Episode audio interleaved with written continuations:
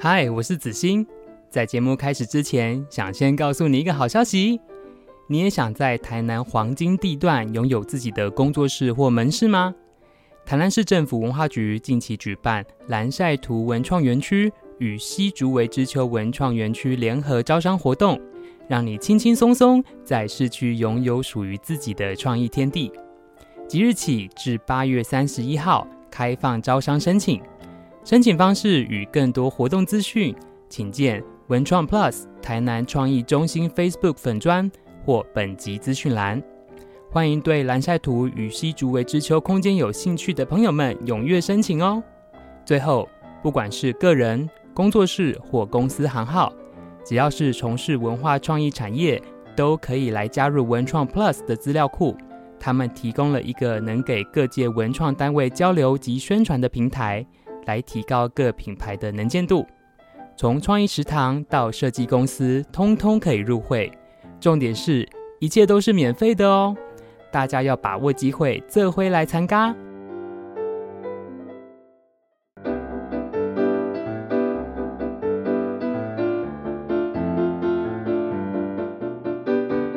欢迎收听小男生，让我们在不同的创业故事里，了解品牌经营的大小事。本节目由台南百年布庄锦源星制作播出。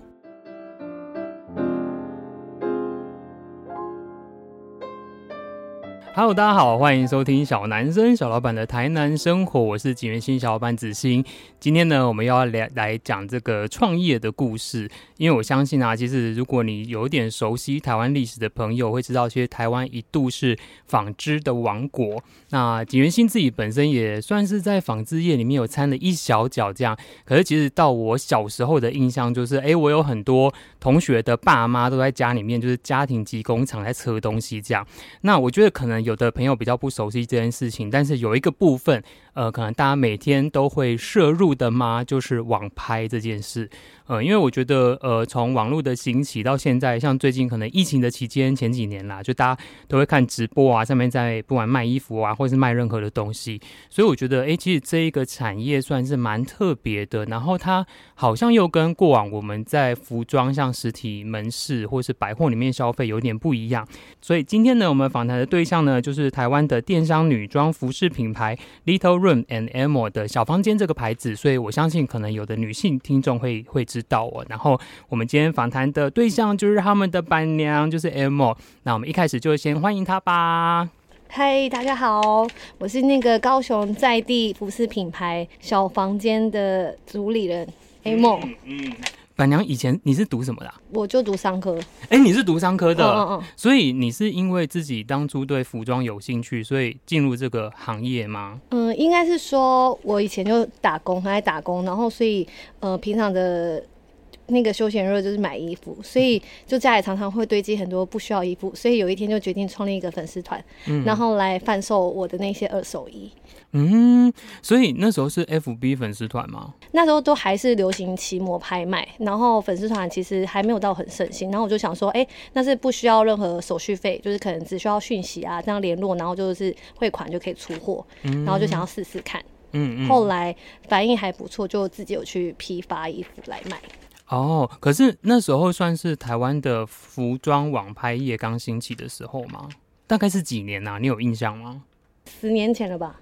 哦，哎，二零一零左右那个时候，就是还有雅虎拍卖的时候。对，那时候就是雅虎拍卖，嗯嗯，最盛行的时候，什么露天拍卖啊那些。嗯嗯，所以后来你是不是还有去摆摊过？对，呃，主要是毕业之后，然后也没有。想说要做什么工作，然后就想说，哎、欸，那不然就是先从自己喜欢的事情开始。然后我就去摆摊，然后那时候早上还有一份工作，就是晚上去摆摊，早上还有上班。嗯，所以那时候是在高雄摆摊。对，嗯，我记得那时候真的还蛮拼的，因为假日的时候还有去那种早市，就是那种菜市仔，一个礼拜摆一天，然后我们就是自己印那种小名片。然后就放着，只要有来我摊位跟我买衣服的客人，我们就全部都发名片，然后叫他加我们的粉丝团。所以那时候我觉得我累积客人的速度还蛮快的。嗯，可是那时候就是你一个人在做这件事情？呃，早期都是跟姐姐。哦，对，就是姐姐，就是可能比如我们如果有摆夜市，可能她早上就会先去帮我打早上的那个早市的摊，然后可能我就是中午过去，然后再接着我她就回去休息，我就去摆夜市。嗯。可是，像我觉得听起来像你们一开始摆，就是不是一开始，就是像你一开始在做网拍的时候接触的客人，然后到后来可能你们有去夜市，然后甚至有去呃早市摆摊，其实他的客群应该是完全不一样。对，确实不一样。嗯嗯，那你们在选品上面或是销售上面会有什么样的差异吗？嗯，应该是说，我那时候即使是摆早市，可能那边的客群可能是比较是那种阿姨婆婆啊，可是我觉得我的摊贩。摆起来其实还是比较年轻的感觉，所以会经过的话都是那种年轻的妈妈，可能就是、啊、对，就是来逛夜市，哎、嗯，不、嗯、逛早市，嗯，对，然后就有小孩子这样子，嗯嗯嗯，嗯，因为我觉得听起来，如果我们以品牌行销的观点来看，等于你的四批其实是不太一样，只有一个就是是服装产品这个产品上面项目是比较相同的，可是像你那时候在不同的地点，然后它的价位应该会有所不同吧？就所谓的客单。没有哎、欸，价格就一样，所以那时候我觉得创立我那个粉丝团的时候是还蛮好，因为不管是早市或者是夜市，他们全部都可以到我的粉丝团看到所有的商品，因为我们那时候就是每周都会自己出门拍摄穿搭。像你们现在算是也算是有实体店面嘛，对不对？对，我们就是可能一年开四个季。就是让客人来体验我们的商品。嗯嗯嗯，因为我觉得我自己的观察是，可能这十年吧，就大家开始慢慢的习惯网络购物，甚至 maybe 就是有的品牌就是专门靠电商，它实体店面反而就是很很没有着重，甚至是没有这件事情。所以，像你当初自己在呃摆摊的时候，有有发生过什么有趣的事情吗？我印象深刻，就是我刚才跟你说，我们每周都会去拍摄新款。然后我觉得比较有趣的是，就是我们可能就是出门外拍，就是我可能跟我的好朋友，然后我们去外拍的时候，他们可能就会在咖啡厅啊换衣服啊，然后旁边其实都会有一些围观的民众，就会直接就是在旁边看他换衣服，然后就直接过来就是直接采买。所以我记得那时候就是也算是小型摊贩，有时候出去可能。可能就是要把一天夜市的费用都赚回来啊！真的，对，嗯嗯嗯嗯。那后来是什么原因开始接触直播啦？其实那时候早期。就是都有一些韩国连线，然后我们就想说，哎、欸，就去韩国那边，然后就是直接直播看看。可是那时候其实跟现在的模式不太一样，主要就是商品介绍，然后客人可能直接去官网下单，跟现在的模式其实是不太一样。我我印象中我自己啦，好像那时候也也差不多是十年前嘛，那时候好像很流行那种去韩国带货，对不对？然后我的印象是，可能那一个店家，然后他们自己就会飞到韩国去。然后现场就是我不知道他们怎么跟他们的上游商合作，就是哎，可能就是拿一些衣服，或者是在他们的场地，然后就拍，然后就问说，哎，谁要加一还是什么东西的？然后就好像有一点用，这算预购式嘛？还是什么样的方法去下单？所以是这个模式。不过我是还没有加一系统的时候，我们就。加入直播，那时候其实基本上很少有服饰台有在做直播，基本上可能是那种比较像是海鲜台啊，或者是那时候应该只是是购物频道啊，购物频道会有直播，所以我们也是很早就踩进那个直播的趋势。嗯嗯嗯嗯。所以像到疫情的时候，因为我觉得疫情应该对所有零售业都蛮有影响，你们有有差吗？嗯，因为我们是做直播为主，所以。疫情反而是让我最好的时候啊、哦！真的、哦，嗯嗯，疫情是最好的时候。嗯嗯，因为我有听一些朋友说过，可能哎、欸，疫情的时候好像大家不太出门，然后化妆品也不太用买，衣服也不太用买。但是我蛮意外的哎，所以你们疫情的时候有特别呃做什么样的事情吗？还是增加直播的次数之类之类的？嗯，我觉得我们家比较着重的是在搭配上。嗯，那因为我们做直播，其实。每次换衣服，就是可能那几秒钟，你就要立刻思考出，哦、呃，下一套我要怎么搭配。然后像我们是一定会帮客人每一套都搭出不一样的穿搭。嗯、其实有时候你看某一些直播台，他们可能呃就是一套穿搭，就是一直可能配牛仔裤，配牛仔裤。然后我们是会一直想办法哎各色帮他们搭配，就是会让客人觉得说，哎、欸，他可以去想象这所有的情境，每一套衣服穿起来的情境。我觉得这是我们家比较特别的地方。嗯嗯我觉得这很重要，因为有时候我们要给消费者一种想象的空间，因为他会没有办法想象，因为不是每一个人都这么会穿搭，所以当他可能买了这一件之后，他可能想说，嗯，那要怎么穿，他也不知道。所以，他如果可以在呃直播的过程当中去理解这个产品如何被多方的使用的时候，他可能相对他的下单率就会比较高一点，对不对？嗯，确实是。然后，嗯，我觉得主要是互动吧，因为现在呃做直播，其实如果是冷冰冰的，然后没有互动，其实我觉得那效应也都不会很好。那像我觉得大家会看直播，就是想要被娱乐。因为像我自己偶尔也会开一些直播，我也是会比较喜欢看有娱乐效果的啊。因为现在大家其实压力都很大，其实我觉得那都是一个舒压管道。那靠着这个舒压的方式，其实可能就会转成一些订单，因为可能就会有一些信赖。的感觉，嗯，嗯，我我自己我分享一个我之前呐、啊，就是会看的一个直播，但可能大家觉得很跳痛，我会看那个卖琥珀的直播。哦，你是说像古董那种吗？就是那时候我是看虾皮的，哎、欸，我不知道你们通常直播的平台是什么？我们就是 Facebook 加一。哦、oh，Facebook 的直播，因为我应该是在两年前吧，就是也是差不多疫情的时候，然后就突然好像那那一年，我觉得就是直播变得很红，就是各式各样，就是像刚才讲卖海鲜什么就直播，然后因为其实我就是还对石头类的东西蛮有兴趣，就是什么水晶什么东西，嗯、然后我后来呢就会就是固定看一个虾皮的直播主，然后他专门就是在卖琥珀的，嗯、然后为什么我会看他呢？是因为我觉得呃，我先分享我个人的经验就是说。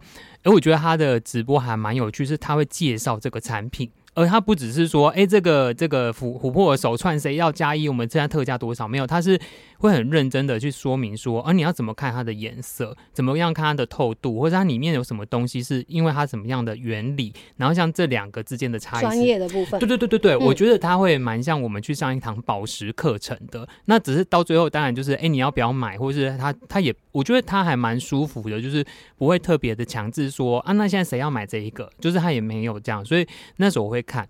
然后我就有发现一件蛮特别的事情，因为虾皮的系统吧，就是当他有那个我不知道你们叫什么，就是如果你有看多久会送你虾币那一个，就是他如果有开启那个机制的话，就会变成流量很高。可是如果他没有开启那个机制的话，通常在上面大概就二十几个人。我觉得以直播来说应该算很少。可是呢，我我后来有发现这些人都是固定的老班底。然后大家就会在上面聊天，然后或是就是说，哎粉，对，这铁粉。那我在猜里面一定是说穿一定有大户啦，就是他会支持这个品牌的营运。可是我因此就有发现一件事情是，好像直播，哪怕他最终的目的是在销售，可是它其实是一个很重要的陪伴经济学这件事情。嗯，就是你们自己在经营上有有发现这个是吗？其实我做直播这几年来，其实。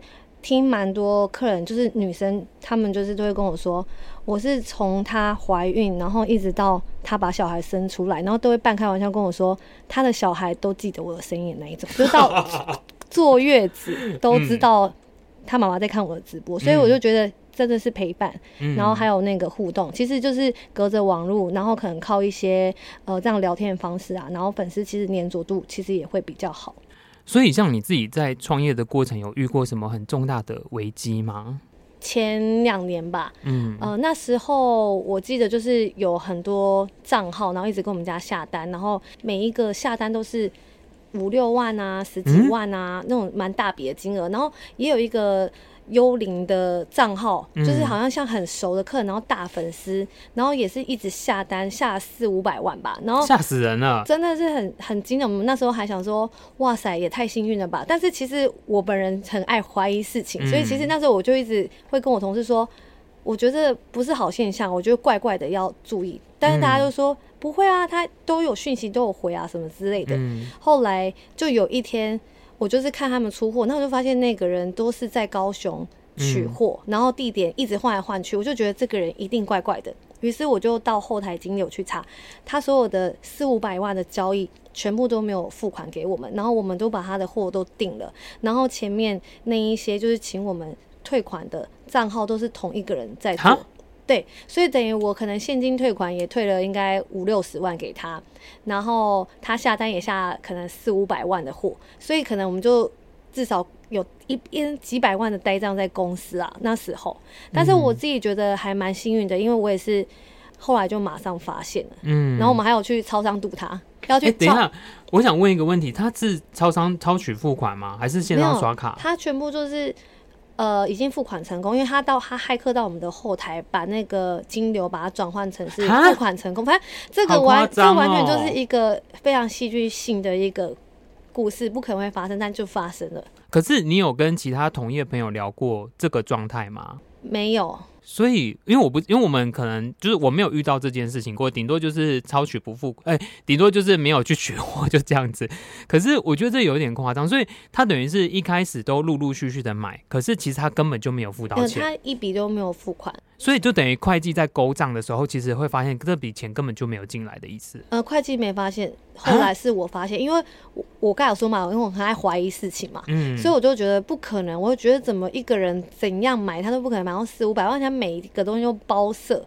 后来有一天我就忍不住，我就去后台看他的其中一笔款项，对，发现根本没有付款成功，于是我就再选了好几笔，而且他下单量很大量，一两百笔。嗯、我后来就都没有查了，就确定他就是没有付款。所以你有堵到他吗？我们就去超商，他指定的某一家超商，他们就是要去堵他。可是因为后来真的太晚，然后就请超商店员，就是帮我们堵他这样子。哦，然后后来有堵到，就是没有让他取货。哦，对，所以就那一次之后，就确定就是诈骗这样。哎、欸，好夸张哦。嗯啊，结果后来怎么办？那个钱就丢到水里的意思吗？因为他之前已经取货的东西，你也不可能就叫他把钱吐出来、啊。其实确实是哎、欸，但是我觉得都是一个过程啦。因为其实那一次，嗯嗯嗯、因为我本人是对呃账务是很没有概念的人，嗯嗯嗯嗯，嗯对，所以那一次之后，我也把密码、啊、都改掉啊，嗯、等等，直接就做很多，然后也请工程师来帮我修改一些案件啊，嗯嗯嗯嗯，嗯嗯嗯对，就是让所有的那个安全机制又更好。嗯，哎、所以真的做电商的朋友要多注意，哎，就是有时候还是会遇到这种有心人士，然后。就是钻一些漏洞。哎、我刚才有听到一个我觉得还蛮有趣的关键字，就是疫情期间这件事情。可是像我自己的经验是很明显的，从去年下半年开始，尤其年底开始，其实人流是回来的。因为我们是做线下多，其实是这样，就发现哎、就是不管景元新店里的游客、观光客或是在地本地人都比前两年多很多。可是像你们做直播的，你有觉得哎、反倒因为疫情趋缓了，然后流量就变低，还是怎么？一样吗？嗯，我觉得直播这东西它还是存在的，但是可能手法要一直改变。嗯、对，因为毕竟现在大家都可以出门逛街，嗯、所以这也是我一直在努力往前进的东西。哎、嗯欸，所以你们有尝试着做什么样的改变呢？嗯，应该是主要是行销吧。我觉得行销真的是要加重力道。对。因为我觉得很难哎、因为我觉得台湾的我不知道，就是我自己接触，我觉得其实呃服装品牌还蛮多的。我们就不要讲什么国际的那种什么 Zara、Uniqlo，可是好像到就是不管你是因为其实消费者我们会有点没办法辨识说，哎，到底这个品牌商是都拿货来卖，还是甚至我知道有的品牌商他们是可以直到工厂端那边，然后去定制自己想要的东西，就可能从布料、从颜色到细节那边去做选择。其实消费者会。我觉得观察不太出来，可是应该算这个业界都各种样式都有人做吧，吼。对，我自己觉得现在算就是直播邯郸加一，可是我觉得可能品牌的那个区别化还是要出来。嗯，像我们也都会自己做一些指定款啊，嗯，开款这样子。嗯嗯嗯，因为我觉得它才能够做出那个产品的差异化。对，因为现在真的太竞争了。而且我觉得很可怕的是，现在又有那个，我不知道你们系统怎么样，但是像不管虾皮或是淘宝之类的，就还有那种以图搜的，那就很可怕哎、欸。哦，其实我有经历过你说的这个时期、欸、哦，真的吗？那时期真的很可怕因为就是我们其实就是这样进货嘛，然后可能真的很多 A B 版本，然后有时候我们那时候也会想要用厂商的图片。然后后来发现，就是贪图那种漂亮的美照，然后到最后会很麻烦，因为就是你刚才说的，虾皮那个价格真的可能都很低很低。对。但东西可能不一样，但消费者只会看网络上你用的照片是不是同一组。对。对。嗯、所以你那一你说的那个我有经历过，我们现在就是完全不使用常用照片。哎，我想问一下，什么叫 A B 款啊？就是像名牌的概念啊，就是可能有 A、B、C 等级啊。然后材质的好与坏，大件小件。哎、哦，等一下，我想问一个业界的小秘辛，但你可以 决定要不要讲。所以意思是说，如果今天我是一个呃服装品牌，就是怎么讲，一个通路品牌好了，然后我要去拿货的时候，他是会提供你那张照片，然后问你说你要这个款是多少钱的版本的意思吗？不会，哦，不会，通常就是一个版本。哦，嗯嗯嗯。可是它怎么就是像你讲的 A、B、C 款是怎么区分呢？因为我觉得，我觉得那个比较会出现在像淘宝或虾皮的那个状态上。嗯嗯嗯嗯嗯。所以像我觉得不管自己拍或是客厅款，其实就。相对，因为它比较，它就没有那个比较基础，所以就可以做出自己的特色跟差异化这样子。嗯，所以我们家每个礼拜来的样板，我们全部都会试穿。如果材质啊，或者是大小不好，嗯、我们其实就是会退回去厂商，然后就是宁愿不上。哎、欸，这很重要。对，因为就是我们家虽然每周上新很快，但是淘汰的东西也很多哦、嗯。因为这个反而你贪图那个价格比较低，后面的客服的那个量。反而会增加，要一直售后服务。我们是希望不要这样子。嗯嗯嗯。然后我我发现你们最近在做一件很特别的事情，是品牌再造的工程呢。对，然后我觉得这件事情还蛮有趣，就是像你们最近也换了 logo，算是换了 logo 吗？是这样吗？对。嗯嗯嗯，就是因为我发现，其实不是很多品牌，尤其电商品牌愿意做这件事情。诶，就是当初想要去做整个就是行销的重新定位的契机是什么啊？是跟疫情有关系吗？嗯，应该是说，其实我早期做是从虾皮就开始，那那个虾皮其实就是销价竞争，嗯、那那时候可能就是以量取胜。嗯、那现在我觉得，嗯，大家会买网购，其实有时候已经会觉得是买一个生活态度。嗯，所以我。嗯这几年的想法会觉得，我希望是把质量做得更好，嗯、然后把品牌的定位拉得更明显，嗯，然后让大家觉得，哎，来我这边买东西啊，会跟他们的生活是融入的，嗯、所以才会想要把呃品牌再重造这样子。嗯嗯，我我觉得啊，以一个电商的消费者来说，其实我我个人觉得，到最后最重要的关键是那个信任感。因为有时候像我自己买一些网拍，其实我不太常买网拍网拍的衣服，因为我的其实我个子没有很高，所以我买很多男生的东西对我来说都会过度的。我可以理解你那个感觉，对，因为，因为我买来都会太长。对，然后那哎，那是因为刚好现在流行 oversize，所以大一点都就算了。可是像以前就是。因为像我尤尤其我的脚，因为我的脚是大概二五半吧，就是它介于一个很小，欸、很小，很多男鞋是我是买不到的，所以我就会很怕在网络上面买东西。所以我我，但是我曾经有就是哎，有可能某个品牌，然后我有买过，可能一两次，我都觉得哎，其实他们家的东西都不错，而且重点是那个版型是适合我的，我觉得那个我就会一直下去，因为网拍它毕竟就算他给你再多的试穿表，就是谁几公斤穿什么东西，那是你要真的拿。拿到那个东西，那个材料，你才会知道。所以我觉得那个信任感其实是蛮重要的事情。确实是，嗯嗯嗯。好，所以呃，我我其实最后也想要问一个问题，是说，因为我觉得服装产业其实它很竞争，不管是线上还是线下。你看，像我们在那个中西区这边，然后国华街啊、中正路啊，其实都有蛮多服装品牌的。就是嗯，以以一个像在这个产业里面的人士来说，你觉得到底他的？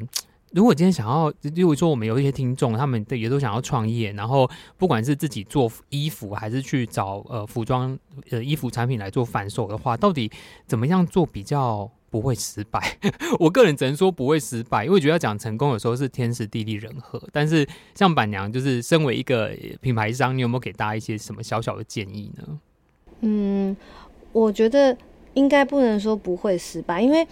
我本人是秉持着先做，然后我不会先在意我现在努力十分，然后我要获得十分。嗯，我会觉得就是要先努力。嗯嗯，嗯嗯，然后嗯，先做就对了。嗯，我觉得还有一点就是我个人的，因为像我们也算是在做零售品牌嘛，我自己的想法是你做的东西你自己要喜欢。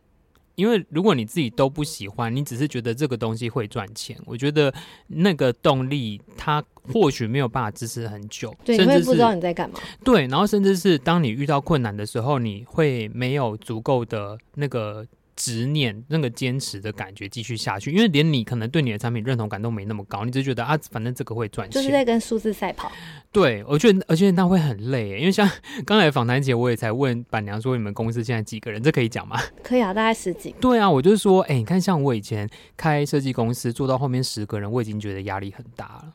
对不对？更何况我们卖的是智慧财，所以其实整间办公室只要摆得下十台电脑，要跟一些可能我们需要用的书籍跟东西就好。更何况是一个零售品牌，我光听那些库存就觉得好可怕。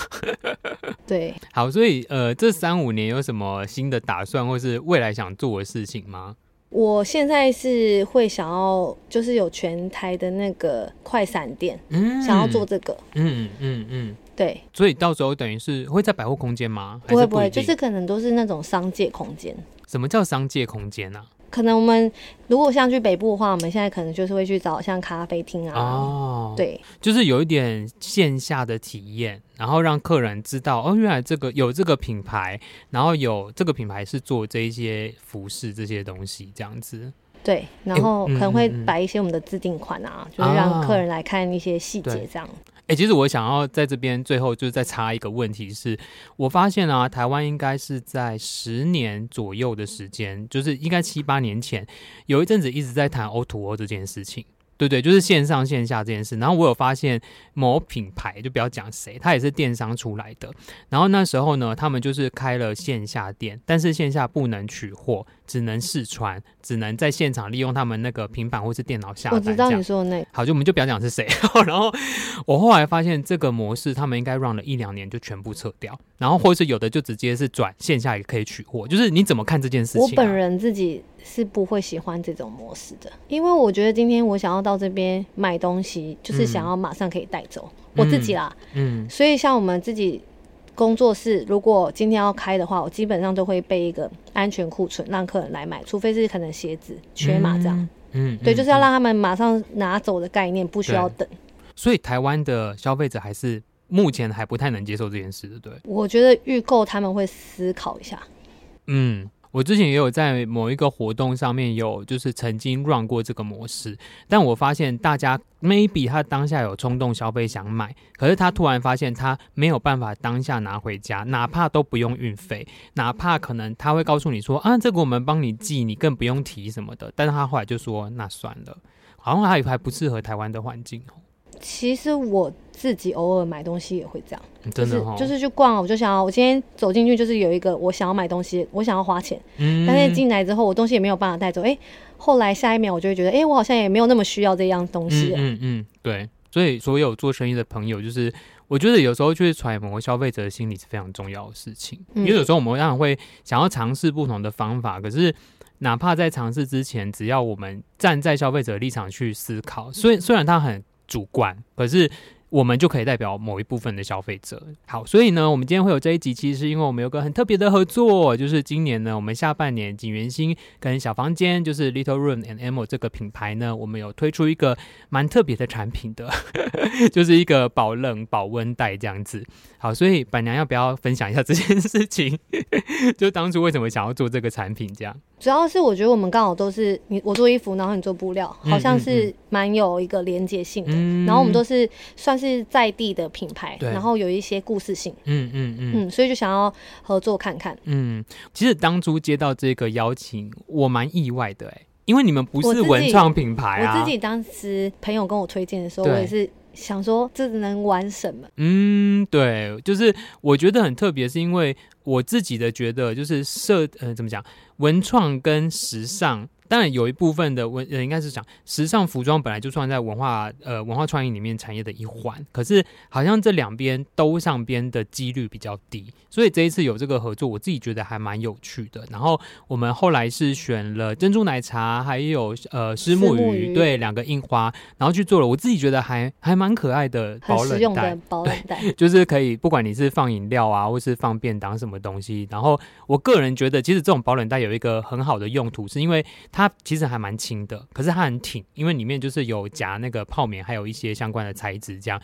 所以有时候像我们外出啊，我个人就是呃，我们有时候去通路进场，然后带一些文具啊，或是什么东西的，然后甚至像我妈妈在做 DIY，她放一些东西，我觉得还蛮好用的。嗯，所以就这一次有这个小小的合作，就是我们之后应该会把相关的讯息放在资讯栏里面，就是大家如果有兴趣的话，也可以去看看这样子。好，所以今天很开心呢，我们可以在这个小男生里面跟大家分享这个创业的故事，那也希望可以给大家带来一点小小的帮助。那刚才有提到了们，我们跟小房间合作这个呃产品呢，我们也会放在资讯栏里面，如果大家有兴趣的话，也可以去看看。好，那我们今天的分享就到这边喽。如如果你喜欢小男生的话，欢迎在我们的 Apple Podcast 下面给我们五星好评，呃，并且就是留言告诉我们。那我觉得特别是女性的朋友们，我个人蛮推荐，呃，大家可以去小房间的呃网站或者社群上面看看的，因为我觉得他们呃不管是拍的照片啊，或是选品啊，或是他们自己推出的一些产品都还不错。我只能说这时候我很庆幸我不是女生，因为我就不用剁手手在这个品牌上面了。好，那我们今天就聊到这里了，我们下次见。拜拜，拜拜。